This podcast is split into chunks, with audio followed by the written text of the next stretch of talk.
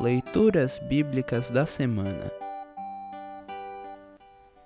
A epístola para o segundo domingo da Páscoa está em 1 João, capítulo 1, versículo 1, até o capítulo 2, verso 2.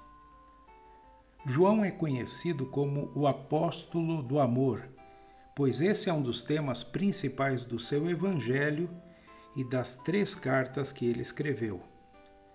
Nos trechos abaixo, João chama Jesus de Palavra da Vida, numa clara alusão à abertura do seu Evangelho em João capítulo 1, versículo 1.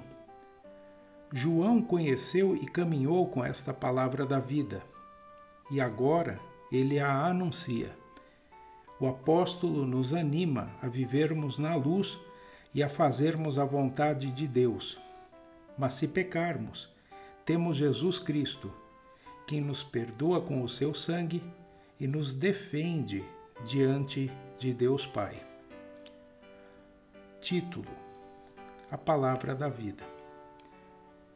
Estamos escrevendo a vocês a respeito da Palavra da Vida, que existiu desde a criação do mundo nós a ouvimos e com os nossos próprios olhos a vimos.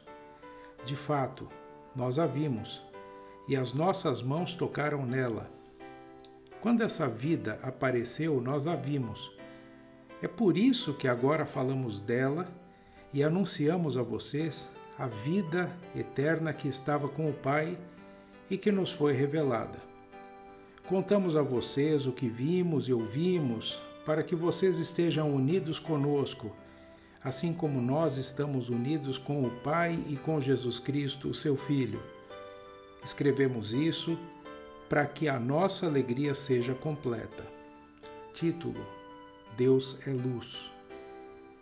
A mensagem que Cristo nos deu e que anunciamos a vocês é esta: Deus é luz e não há nele nenhuma escuridão. Portanto, se dizemos que estamos unidos com Deus e ao mesmo tempo vivemos na escuridão, então estamos mentindo com palavras e ações. Porém, se vivemos na luz, como Deus está na luz, então estamos unidos uns com os outros e o sangue de Jesus, o seu Filho, nos limpa de todo pecado. Se dizemos que não temos pecados, estamos nos enganando e não há verdade em nós. Mas se confessarmos os nossos pecados a Deus, Ele cumprirá a sua promessa e fará o que é correto. Ele perdoará os nossos pecados e nos limpará de toda a maldade. Se dizemos que não temos cometido pecados, fazemos de Deus um mentiroso e a sua mensagem não está em nós. Título: Cristo nos ajuda. Meus filhinhos, escrevo isso a vocês para que não pequem. Porém, se alguém pecar, temos Jesus Cristo, que faz o que é correto. Ele nos defende diante do Pai.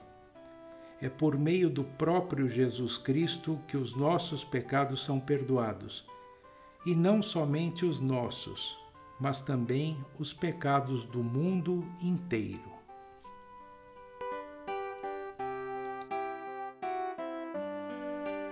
Congregação Evangélica Luterana Redentor Congregar, Crescer e Servir.